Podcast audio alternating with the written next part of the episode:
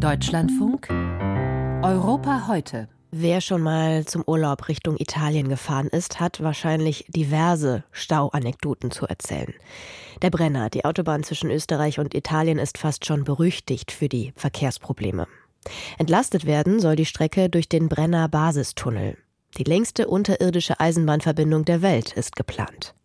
Allerdings verzögern sich die Arbeiten an dem Mammutbauprojekt seit Jahren. Inzwischen ist mit der Eröffnung frühestens 2032 zu rechnen.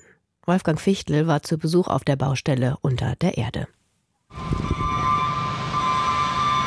Ihr schießt, gell? Ja.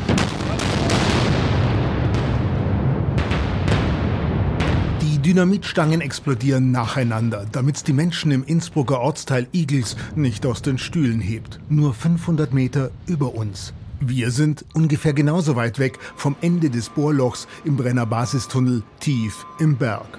Der Luftdruck der Explosion hat uns ein, zwei Meter nach hinten geschoben, aber jetzt erstmal Entwarnung. Es geht ziemlich zügig voran. Andreas Ambrosi, Sprecher der BBT, der Brenner Basistunnelgesellschaft, ein österreichisch-italienisches Gemeinschaftsunternehmen, zeigt auf der Landkarte, wie weit es noch ist, bis zum Durchbruch Richtung Süden. Da fahren momentan zwei Tunnelbohrmaschinen Richtung Brenner auf. Die sind letztes Jahr gestartet und haben jetzt beide fast 1500 Meter schon erreicht von 8 Kilometer. Also sind sie ziemlich flott unterwegs. 20 Jahre planen, graben und sprengen sie schon. Am Ende wird alles mehr als 10 Milliarden Euro gekostet haben für den dann längsten Eisenbahntunnel der Welt. 64 Kilometer plus Erkundungsstollen plus Rettungsstollen. In, so ist der Plan, acht Jahren soll der erste Zug durch den Brenner Basistunnel rollen. Wir werden 2031 den Tunnel fertigstellen und gehen davon aus, dass wir 2032 mit den ersten Zügen durch den Brenner Basistunnel fahren werden. Martin Graditzer ist der österreichische Chef der BBT Tunnelgesellschaft. Wir warten durch grauen Schlamm. Es ist feucht warm hier. Tief drinnen im Berg steigt die Temperatur mit jedem Meter abwärts.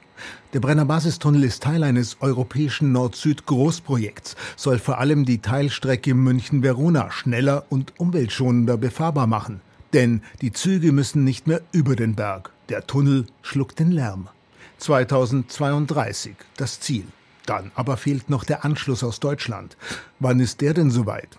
Da schaut BBT-Vorstand Martin Graditzer erstmal diplomatisch in die Röhre.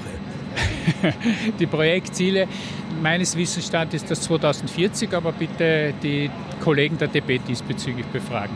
Der sogenannte Brenner Nordzulauf fehlt noch zwischen München und Innsbruck, rund 54 Kilometer, viele davon lärmschonend unterirdisch. So der Plan. Es gibt aber noch mehrere Streckenvarianten. Der Bundestag muss entscheiden, vielleicht nächstes Jahr.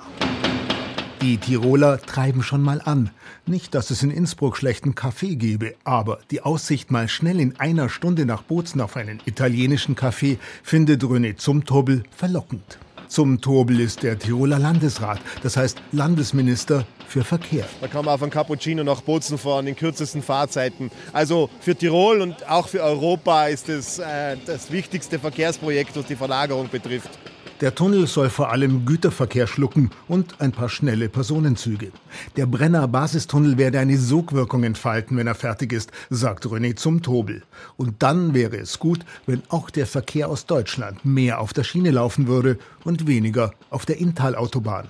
2040 dann, in 16 Jahren. Wenn alles gut geht.